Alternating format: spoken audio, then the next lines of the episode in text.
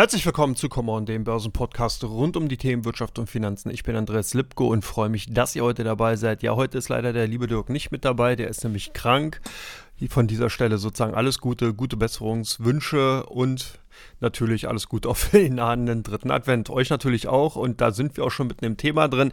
Die letzte Woche war natürlich geprägt von vielen, vielen Ereignissen, die sehr, sehr spannend waren. Wir hatten Notenbanktreffen, wir hatten heute am Freitag jetzt hier den großen Verfallstag und genau der ist natürlich auch ein, ja, ein Überraschungsmomentum gewesen für viele Marktteilnehmer, weil eben hier die ganzen oder viele Terminkontrakte an den Terminbörsen abgerechnet werden, also auf Einzelaktien und natürlich auch auf die großen Aktienindizes. Das hatte bereits in China oder beziehungsweise in Asien, im asiatischen Handel seinen Lauf genommen. Da hatte man schon gesehen, wo die ganze Fahrt hingehen könnte. Ganz spannend, dass sich das tatsächlich auch fast eins zu eins mit auf den deutschen Handel heute oder auf den europäischen Handel hat übertragen lassen. Das, was zumindest mal in Japan zu sehen war. Dann hatten wir natürlich jetzt auch die ganzen Abrechnungsprozedere in den USA gesehen. Und äh, ja, demzufolge dürfte der heutige Handelstag sicherlich ganz spannend sein. Nochmal ein kleiner Fun-Fact am Rand. Ich glaube, das habe ich in den letzten Ausgaben auch schon mal kurz erwähnt. Heute werden allein in den USA ca. 5000 Billionen US-Dollar an offenen Terminkontrakten abgerechnet. Das heißt, 80 Prozent davon sind direkt auf dem S&P 500 oder indirekt, also das heißt auf ETFs auf dem S&P 500 oder direkt in den Optionen und Futures auf den S&P 500 zu verrechnen. Also da wird auf jeden Fall noch mal einiges heute wackeln und wir haben auch einiges wackeln sehen bei dem DAX, wenn man sieht, dass der eben zur Mittagsauktion, da wo nämlich die ganzen Terminkontrakte auf den ähm, DAX sozusagen verrechnet wurde, dann doch das Kursniveau 16.840 im Blickpunkt bei den Marktteilnehmern. Dann danach, ihr könnt euch einen Tageschart aufnehmen, dann kann man das sehr gut erkennen, ging es dann sozusagen runter. Wir sind ungefähr jetzt bei 16.735 Punkten, haben also gute 100 Punkte hinten gelassen, beziehungsweise dann eben fast 0, ja, was sind das? 0,6, 0,7 Prozent. Also nicht kein großer Beinbruch, aber immerhin hm, zeigt es auf, wo sozusagen die Marktthema hin wollten. Der Termin ist halt sehr, sehr wichtig, der Abrechnungstermin an den Terminmärkten, weil natürlich viele Marktteilnehmer, viele institutionelle Marktteilnehmer die Terminmärkte nehmen. Zum einen zum Hedging, das heißt Absicherung von Aktienpositionen, von Positionen, die man generell in den Termin, an den, äh, an, in den Cashmärkten hat, also sprich ob Anleihen oder halt entsprechend natürlich Aktien. Da hat man die Möglichkeit, dann entsprechend natürlich an den Terminmärkten Gegenpositionen einzugehen, die relativ schnell auch aufgebaut sind, weil eben standardisiert, weil eben sehr liquide. Und demzufolge spielt es natürlich eine maßgebliche Rolle. Ganz wichtig auch, dass insbesondere die vier großen Verfallstermine, die jeweils in dem ersten, zweiten, dritten und vierten Quartal stattfinden und da dann jeweils an dem dritten Freitag in dem jeweiligen Betreffmonat, also deswegen ja auch heute am 15. hier diese Abrechnung, weil das sozusagen der dritte Freitag jeweils in dem Monat dann ist. Ähm, der spielt halt eine wesentliche Rolle, weil da sich sozusagen alles clustert. Es wird eigentlich an den Terminbörsen jeden Monat ein Verfallstermin gehandelt, aber eben alle in allen Quartalen werden dann natürlich sozusagen immer auch die auf Quartalsbezogen, beziehungsweise dann natürlich zum Halb Halbjahresbezogen oder jetzt natürlich auch zum ganzen Jahr und demzufolge ist die Gewichtigkeit eben auf diese Quartalstermine sehr, sehr groß und auch heute gut beim DAX zu sehen gewesen.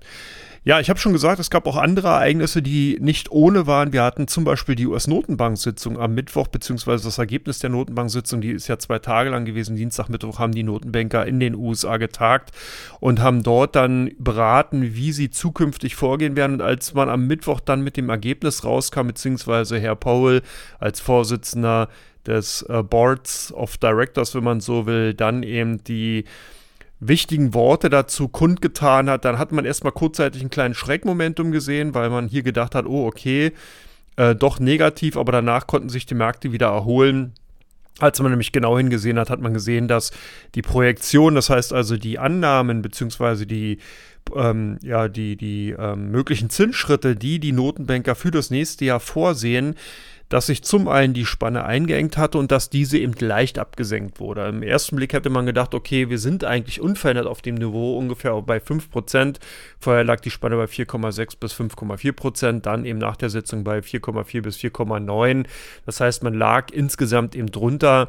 Am unteren Ende der vorherigen Spanne und damit konnten die Marktteilnehmer ganz gut leben und haben zumindest mal sich wieder fangen können. Was aber ganz wichtig war oder ist, sind natürlich zwei Aussagen. Zum einen, dass man eben weiterhin die Inflation im Auge behalten wird, dass man zwar relativ zufrieden ist mit der Entwicklung, dass man auch im kommenden Jahr ähm, einen Rückgang, eine also disinflationäre Tendenzen sieht, aber dass eben eigentlich das Hoch, beziehungsweise dann natürlich hier umgekehrte nie, die niedrigen äh, Entwicklungen, also in Richtung 2% tatsächlich erst in 2025 antizipiert und ähm, ja, dahingehend noch mindestens mal ein Jahr für Higher for Longer sozusagen möglich ist. Bin auch gespannt, wie im kommenden Jahr die Marktteilnehmer damit umgehen werden. Wir haben immer wieder das Negieren von den Aussagen der Notenbanker mitbekommen. Das heißt, selbst wenn Jerome Powell gesagt hat, nein, wir werden wahrscheinlich nicht so drastisch an der Zinsschraube drehen, haben die Marktteilnehmer das komplett anders interpretiert und haben oftmals ihren Kopf entsprechend durchgedrückt, indem man dann einfach entsprechend an den Märkten die entsprechenden Positionen in den Aktien bzw. Anleihen eingegangen gegangen ist. Also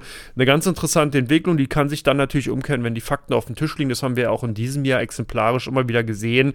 Im Jahr 2023, die Marktteilnehmer haben irgendwas angenommen, haben entsprechend an den Aktienmärkten und an den Anleihenmärkten äh, agiert. Die Notenbanken haben dann nochmal klar gemacht, dass dieser Weg, der jetzt von den Marktteilnehmern gesehen wird, nicht der richtige ist. Daraufhin gab es eine kurze Schreckreaktion und danach ist man trotzdem wieder die Richtung gegangen. Also eine sehr, sehr spannende Entwicklung, die man da sieht. Also es wird auf jeden Fall 2024 spannend bleiben und man hat ja auch gesehen an den Reaktionen bei den, äh, nach der US-Fed-Sitzung ging es dann mit den Märkten nochmal nach oben. Ganz anders sah es dahingehend aus, als die EZB am Donnerstag, sprich gestern, sich äh, aus ihrem Bau bewegt hatte und dahingehend ihre Projektion beziehungsweise dann natürlich auch Äußerungen bekannt gegeben hatte. Man hatte im Vorfeld ja bereits schon die Schweizer Nationalbank, die Bank of England und auch die norwegische Zentralbank gesehen. Ganz spannend, dass alle unisono für Europa dabei bleiben, dass die Inflation im kommenden Jahr wirklich ein Thema bleiben wird. Also man sieht hier gerade bei den Lohnstückkosten aus Sicht der EZB Probleme dass hier das einen durchaus noch weiteren Inflationscharakter haben kann. Das heißt natürlich dann insgesamt die Löhne und Gehälter, die sich entsprechend in den letzten Monaten nach oben entwickelt haben, die könnten im nächsten Jahr noch ein Problem darstellen. Und das ist natürlich auch eine Aussage gewesen, die erstmal einigen Marktteilnehmern gerade für europäische Aktien nicht wirklich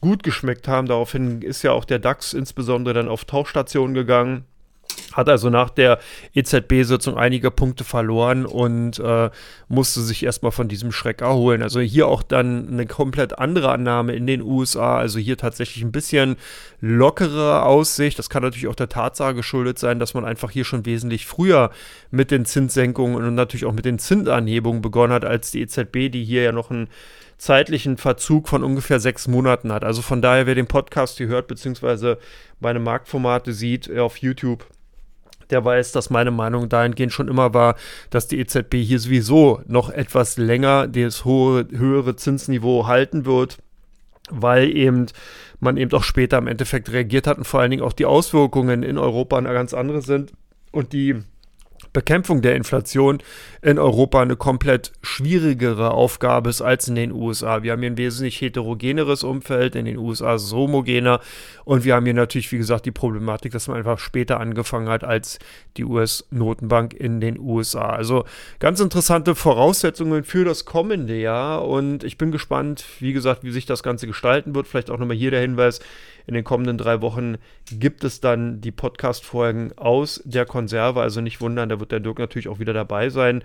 Und äh, wir haben das schon aufgezeichnet. Wir machen nämlich in der nächsten Woche einen kleinen Jahresrückblick und darauf folgend dann in der letzten Handelswoche in diesem Börsenjahr eine Vorausschau für 2024. Wird ganz spannend sein. Wir haben ein paar interessante Themen rausgearbeitet. Auf jeden Fall einen Grund mehr, hier diesem Podcast natürlich auch treu zu bleiben und weiter zu hören. Also heute müsst ihr sozusagen jetzt äh, weiterhin erstmal mit mir vorlieb nehmen. Dirk wird dann im neuen Jahr wieder dabei sein, weil ich nämlich dann sozusagen in den kommenden drei Wochen im Urlaub bin und wie gesagt, wir die Folgen aus der Konserve produziert haben. Damit bin ich auch schon durch mit Teil 1, komme gleich zu Teil 2, habe ein paar interessante Einzelaktien mitgebracht, die mir so aufgefallen sind und freue mich natürlich, euch die dann vorstellen zu können. Bis gleich, macht's gut.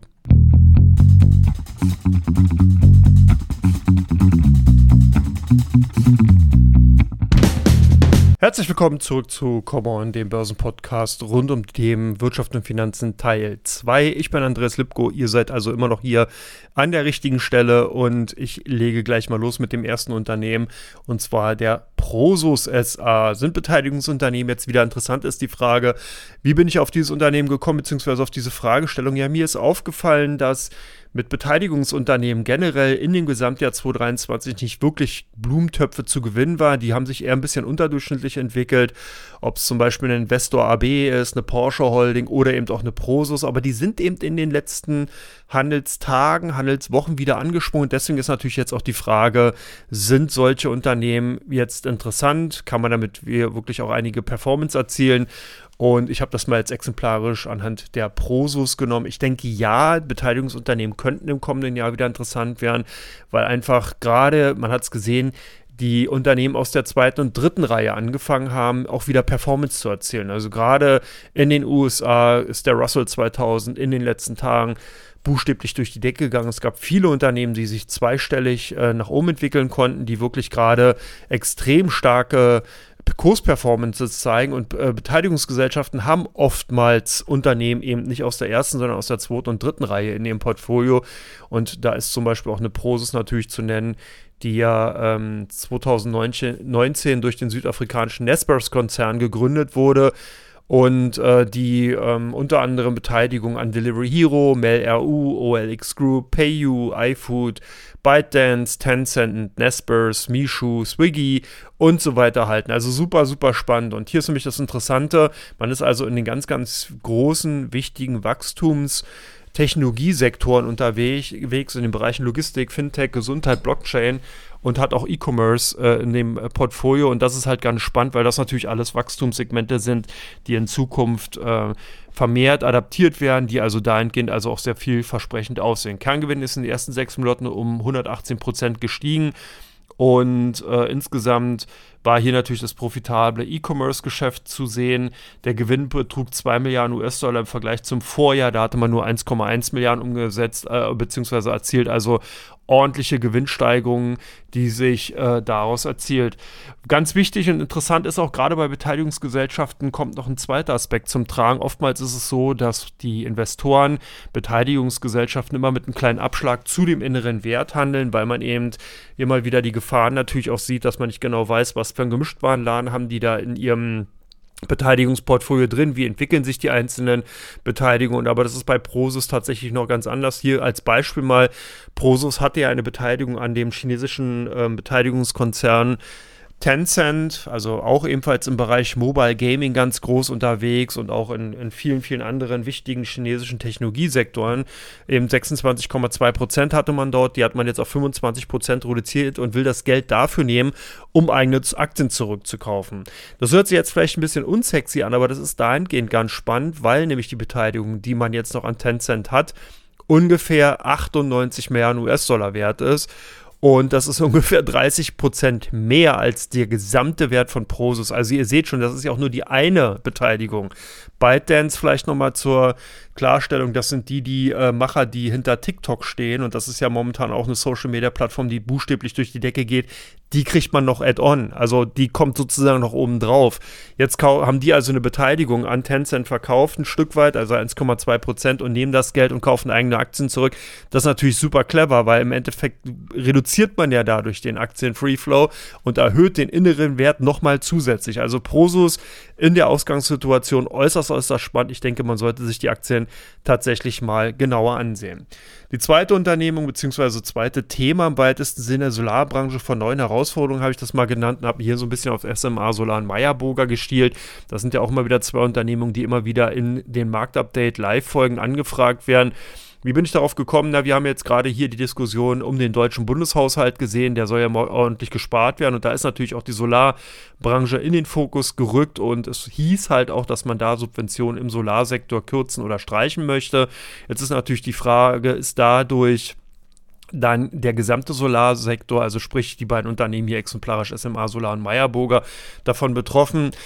Ich denke, man muss ja auch so ein bisschen die Kirche im Dorf lassen. Sicherlich wird man äh, an den ein oder anderen Stellen, gerade eben zum Beispiel bei dem Bau von diesen großen Photovoltaikanlagen, entsprechend vielleicht Einschnitte vornehmen, aber man möchte zumindest mal nicht an den Erneuerbaren Energiegesetz, also an den Förderungen aus diesem EEG-Gesetz rangehen und äh, wird zumindest mal dahingehend denjenigen, die bereits jetzt schon Solaranlagen haben, hier erstmal kein Knüppel zwischen die Beine stellen.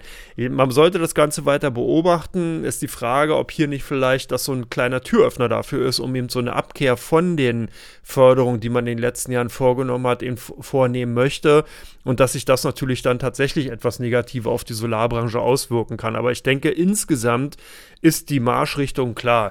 Europa und Deutschland haben sich dazu committed, dass man eben bis 2050 klimaneutral bzw. CO2-klimaneutrale Energieerzeugung ähm, erschaffen will. Und da führt eben auch kein Weg an Solarenergie, Windenergie und natürlich auch Wasserkraft vorbei. Das bedeutet also, die Solarenergie ist in diesem Energiemix eigentlich gar nicht mehr wegzudenken. Und von daher denke ich mal schon, dass die Branche durchaus noch interessant bleiben wird. Man muss natürlich sehen, vielleicht nicht mehr mit der Dynamik, wie wir es zuletzt gesehen haben, aber ich glaube nicht, dass wir hier eine Trendumkehr sehen oder gar äh, äh, irgendwie sogar eine Beschleunigung äh, bei dem Abwärts, bei der Abwärtsbewegung, sondern ich da, glaube eher, dass wir hier tatsächlich die Richtung weiter aufwärts beibehalten werden und dahingehend solche Unternehmen zumindest mal dahingehend interessant sind, wenn man eben schon gut aufgestelltes ähm, Portfolio hat und als Depotbeimischung die eine oder andere Unternehmung aus dem Solarsektor sucht, dann ist man da sicherlich ganz gut aufgehoben.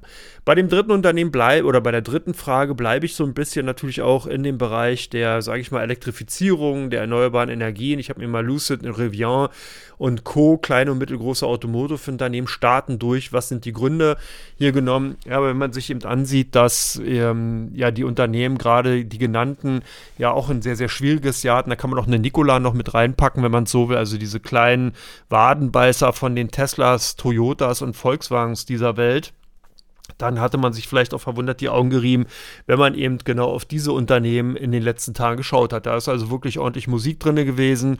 Das hatte natürlich unterschiedliche Gründe. Auf der einen Seite, hier jetzt bei Lucid Motor war es eben so, dass man äh, auf der einen Seite ähm, hier äh, den Ankeraktionär, den, einen, den Public Investment Fund aus Saudi-Arabien dazu bewegen konnte, eben eine Kapitalerhöhung nochmal mit durchzuziehen und zusätzlich frisches Kapital von 3 Milliarden US-Dollar im Endeffekt in das Unternehmen reingespült hat. Bei den anderen Unternehmen war es teilweise so, dass hier eben Großaufträge entsprechend äh, platziert werden konnten, beziehungsweise äh, aufgegeben wurden oder bei Nikola jetzt eben auch natürlich eine Kapitalerhöhung über 300 Millionen insgesamt äh, durchgezogen werden soll und es sich abzeichnet, dass da auch die Nachfrage relativ äh, vorhanden und groß ist. Also man sieht schon, die Unternehmen sind noch nicht von Großzettel zu streichen und ich glaube, dass äh, es eben auch zeigt, was für ein Potenzial insgesamt in dieser Branche steckt. Man muss aber auch natürlich attestieren, dass nur die Unternehmen, die wirklich sehr, sehr innovativ sind und die wirklich gute Technologien haben, hier auch zukünftig entsprechend dann Chancen haben, in diesen doch sehr hoch umkämpften und stark umkämpften Markt weiter äh, mitspielen zu können. Das sieht man ja auch, wenn man sich die einzelnen Unternehmenszahlen bzw. die Ergebnisse ansieht. Hier gibt nämlich genau die Unternehmen, die ich gerade genannt hatte. Davon ist eine Großzahl noch nicht mal äh, operativ profitabel unterwegs, sondern immer noch defizitär in vielen Bereichen. Und ähm, das ist natürlich dann dahingehend schwierig, weil man einfach ja in der Phase eben äh, sich befindet, wo man halt auch natürlich als Investor irgendwann mal Gewinne sehen will. Das war in den letzten Jahren oder beziehungsweise in den letzten beiden Jahren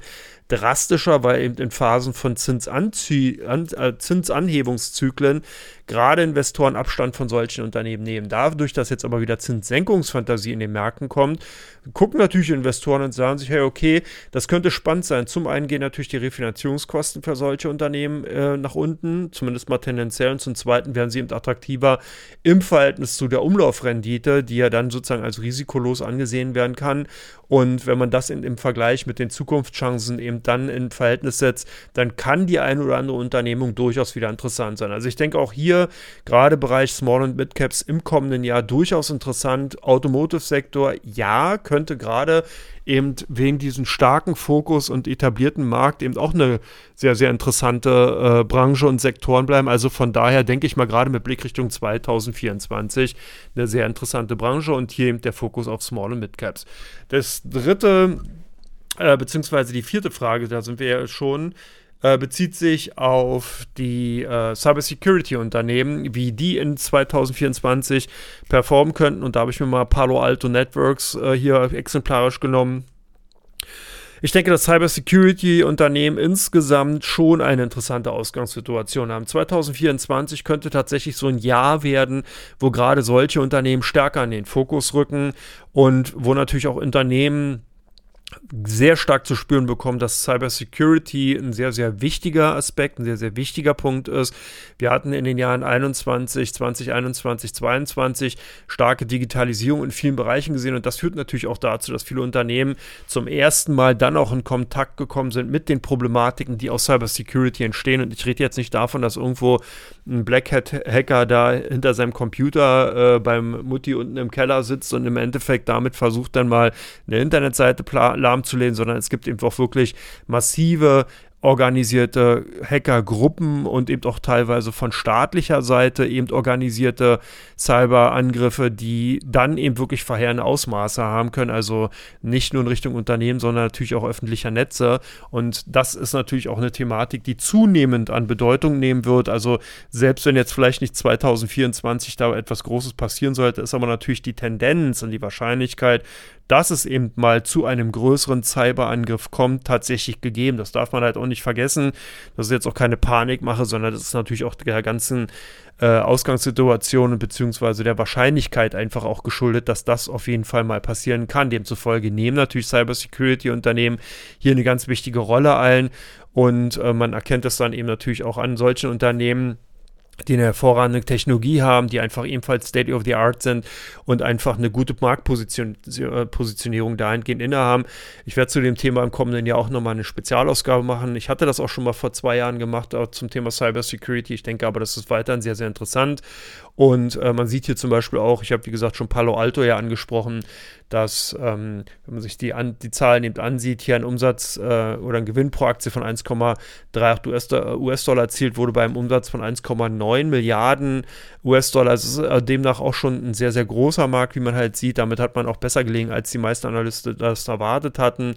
Und für das Gesamtgeschäftsjahr im kommenden Jahr 2024 erwartet das Unternehmen ein äh, Gesamtumsatz von 10,7 bis 10,8 Milliarden US-Dollar liegt ein bisschen unter den Erwartungen von den äh, avisierten 11 Milliarden. Aus meiner Sicht heraus aber kein Beinbruch, weil was wir momentan erleben, und da komme ich auch gleich zum nächsten Unternehmen dann auch nochmal noch drauf, ist, dass die Unternehmen jetzt in dem vierten Quartal sehr, sehr vorsichtig geworden sind, was die Prognosen für das kommende Jahr angeht. Man fängt also an, die Messlatte schon etwas nach unten zu nehmen, so also auch bei Palo Alto. Und äh, demzufolge denke ich mal, kann man hier durchaus im kommenden Jahr mit der einen oder anderen Überraschung ähm, zumindest mal rechnen. Also ich denke, lange Rede, kurzer Sinn, Cybersecurity-Unternehmen bleiben interessant, sind, inter sind interessant, werden auch im kommenden Jahr und den kommenden Jahren interessant bleiben und sein. Also von daher eine Palo Alto an dieser Stelle natürlich dann auch entsprechend zu berücksichtigen. Last but not least jetzt hier in Teil 2 ein Blick auf Adobe Systems. Die hatten mit ihren Zahlen eher enttäuscht bleibt die Aktie dahingehend weiter interessant. Na, man muss halt sehen, dass natürlich das Segment Digital Media, in dem der Umsatz im Vergleich um 13% auf 3,72 Milliarden äh, US-Dollar zulegen konnte, natürlich hier weiterhin ein ganz, ganz wichtiger Bereich eben für Adobe ist. Im Bereich Creative stieg der Umsatz ähm, auf 3 Milliarden US-Dollar und das ist ein Wachstum von ungefähr 12 Prozent im gegenüber dem Vorjahr und Document Cloud verzeichneten Erlös von 721 Millionen US-Dollar, was ein Plus von 16 Prozent im Vergleich zum Vorjahr entspricht. Damit ein bisschen unter dem Branchendurchschnitt äh, ähm, im Cloud-Bereich liegt. Da liegt man ungefähr zwischen 18 und 23 Prozent. Also hier hat Adobe sozusagen so ein bisschen den Anschluss verpasst. Natürlich beeindruckende Zahlen, 16 Prozent Umsatz in diesem Bereich ist nicht verkehrt. Und äh, Creative sind eben die klassischen Anwendungen, die eben Adobe in Form von Abo-System eben an die Kunden rausgibt. Hier Wachstum von 12 Prozent. Das ist halt schon spannend. Bei Adobe gefällt mir halt, dass das Unternehmen wirklich ein sehr reges Unternehmen ist. Man hat hier relativ schnell äh, KI-Komponenten äh, mit eingebaut in diesen ganzen Applikationen, gerade bei der Bildverarbeitung. Und äh, das zeigt einfach mal wieder, dass Adobe eigentlich ein wirklich sehr, sehr gutes Unternehmen insgesamt ist, was wirklich so ein bisschen den Finger am Puls der Zeit hat. Die Abonnements in diesem Bereich bei Digital Experience sind um 12% gewachsen auf 1,12, also ein Umsatz von 1,12 Milliarden US-Dollar. Und auch hier hat man wieder gesehen, dass der große Technologiekonzern aus den USA etwas vorsichtiger geworden ist. Man hat nämlich die Prognosen für das Geschäftsjahr 2024 gesenkt. Und das war im Übrigen auch der Grund, warum die Aktien, ich glaube, vorgestern nachbörslich so unter Druck gekommen sind, weil man jetzt eben äh, nur noch einen äh, Gewinn die Aktie zwischen 4,3, also 4,53 Dollar, äh, 35 und 4,40 Dollar avisiert. Die Prognose lag jetzt bei 4,26 Dollar, was ein Umsatz insgesamt von 5,1 bis 5,15 Milliarden US-Dollar entspricht. Äh, aber damit lernt man eben, wie gesagt, ins, äh, insgesamt auch etwas unter den Prognosen und zwar von denen, die natürlich, von den Analysten, die natürlich ähm, äh, im Endeffekt dann höher, äh, die Messlatte höher angelegt haben. Wenn man das Gesamtjahr jetzt sieht, dann liegt die Gewinnprognose pro Aktie bei 17,60 Dollar bis 18 Dollar. Und der Konsens lag eben hier bei 18 Dollar. Das heißt, man liegt hier leicht unter den Erwartungen. Gesamtumsatz wird zwischen 21,3 und 21,5 Milliarden erwartet. Und auch hier liegt man unter der Konsensprognose von 21,73 Milliarden US-Dollar. Also man ist ein bisschen vorsichtiger geworden, hat leicht die Prognose eben gesenkt. Ähm, aber kennt das von Adobe schon. Ich erinnere mich ja an einigen Jahren zurück, da war das schon mal der Fall, dass Adobe hier gerade dann eben äh, ein bisschen vorsichtiger geworden ist und dann aber doch in allen Bereichen eben überzeugen konnte. Wie gesagt, mir gefällt eigentlich das Unternehmen weiterhin ganz gut, wenn man im amerikanischen Technologiesektor investiert bleiben oder sein will, dann ist eine Adobe als Basisinvestment durchaus zu sehen, ist ein grundsolides Unternehmen. Wie gesagt, das äh, Negative jetzt durch die mögliche Gewinnprognosenabsenkung ist ja bereits in den Aktienkursen eingepreist und von daher denke ich, dürfte dahingehend auch schon der Drops gelutscht sein. Also Adobe dahingehend aus meiner Sicht heraus weiter interessant.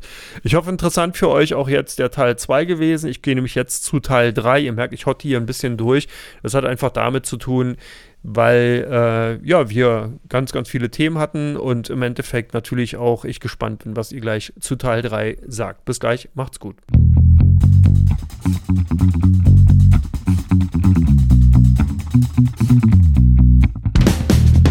Herzlich willkommen zurück zu Come On, dem Börsenpodcast rund um die Themen Wirtschaft und Finanzen Teil 3. Ich bin Andreas Lipko, freue mich, dass ihr auch bei Teil 3 noch dabei seid.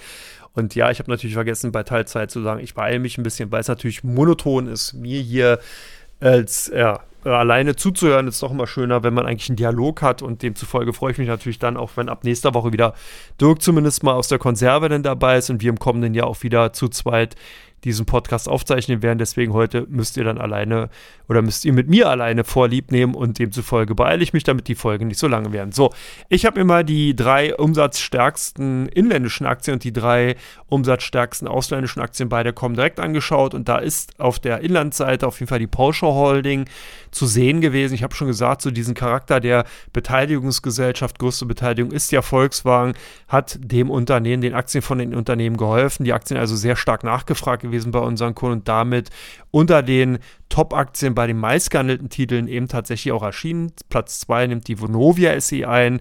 Immobilienaktien natürlich Nutznießer bzw. ein Profiteur von möglichen Zinssenkungen in der EWU durch die EZB.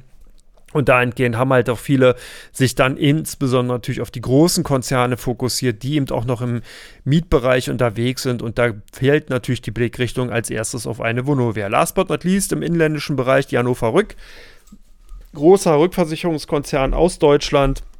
Grundsolides Unternehmen von einem Rekord, Kursrekordniveau zum nächsten geeilt und äh, auch ein Profiteur natürlich insgesamt von dem hohen Zinsniveau, was wir derzeit haben, weil natürlich die Prämieneinnahmen die man erzielt, eben hochverzinslich wieder angelegt werden können. Und das ist ja sozusagen dann eben nochmal ein Profitbringer zusätzlich eben für die Rückversicherungskonzerne bzw. Versicherungskonzerne insgesamt. Also von daher auch die Aktien von Hannover Rück in einigen Kundenportfolios hineingewandert. Auf der ausländischen Seite sind tatsächlich die, tatsächlich die Aktien von Accenture aufgefallen.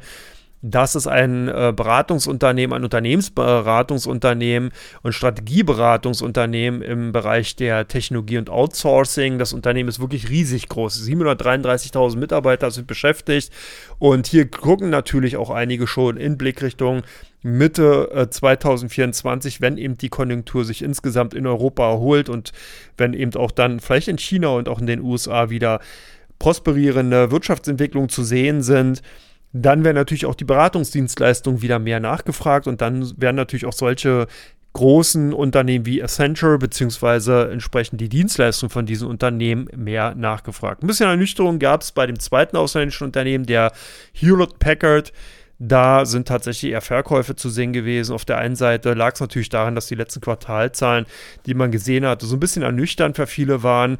Und äh, dann nochmal die zusätzliche Meldung, dass Warren Buffett zum zweiten Mal die Beteiligung an diesem amerikanischen Technologieunternehmen eben zurückgefahren hat. Und das haben auch einige Kunden dann getan, haben entsprechend die Aktien aus ihren Depots rausgeworfen und demzufolge sind die Aktien jetzt bei, auf der ausländischen Seite hier mit unter den Top-Titeln zu sehen gewesen. Last but not least die Aktien der RTL Group, ein Medienkonzern, aus Europa oder ein europäischer Medienkonzern, quasi eigentlich eher ein deutscher Titel oder beziehungsweise ein, ja doch, aber eben ähm, da, also weil die Bertelsmann-Gruppe natürlich damit auch drin und beschäftigt ist, aber die RTL Group an sich ähm, hat natürlich einen, den europäischen Charakter, weil sie, glaube ich, in Belgien äh, aus meiner Sicht heraus äh, gelistet sind, beziehungsweise ähm, dort ansässig sind.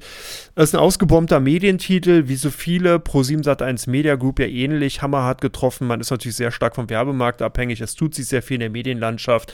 Demzufolge äh, ist natürlich, sind hier die Streaming-Anbieter eher im Fokus und man hat als Investor nicht mehr wirklich so die große Lust, entsprechend äh, auf die althergebrachten, etablierten Medientitel zu setzen. Gab aber eine Meldung, die so ein bisschen die RTL Group heute in den Fokus gerückt hat. Man hat nämlich das Niederlandgeschäft für 1,1 Milliarden Euro verkauft und damit kommt frisches Kapital, frisches Geld in die Gesellschaft rein. Man hofft jetzt, dass die Restrukturierung weiter voranschreitet, dass also RTL Group sich hier weiter anders und besser aufstellen wird und demzufolge haben hier ein paar Kunden von uns zugegriffen, auch in den letzten Tagen immer mal wieder unter den meistgehandelten Titeln dabei gewesen. Also von daher auch natürlich mit einem Grund mehr, diese jetzt hier in dem Podcast in Teil 3 mit aufzunehmen. Damit bin ich durch. Ich bedanke mich, dass ihr mir zugehört habt. Ich wünsche euch einen wunder, wunderschönen ja, dritten Advent, eine schöne freie Zeit, äh, schönes Wochenende. Lasst die Börse Börse sein. Und in der nächsten Woche gibt es dann, wie gesagt, eine Podcast-Folge aus der Konserve lasst, äh, seid überrascht, ist bestimmt, oder lasst euch überraschen, ist äh, auf jeden Fall eine interessante Folge geworden, sehr hörenswert. Und ja, wenn ihr Kommentare oder dergleichen Anregungen, Wünsche, Gedanken, Kritikpunkte habt, könnt ihr die natürlich gerne auch in den Kommentaren jeweils unter eurem Podcast-Anbieter schreiben. Ich gucke mir nämlich das auch gerne mal an und äh, gehe natürlich auch immer wieder darauf ein. Ansonsten euch alles Gute und bis demnächst wieder. Macht's gut. Ciao, ciao.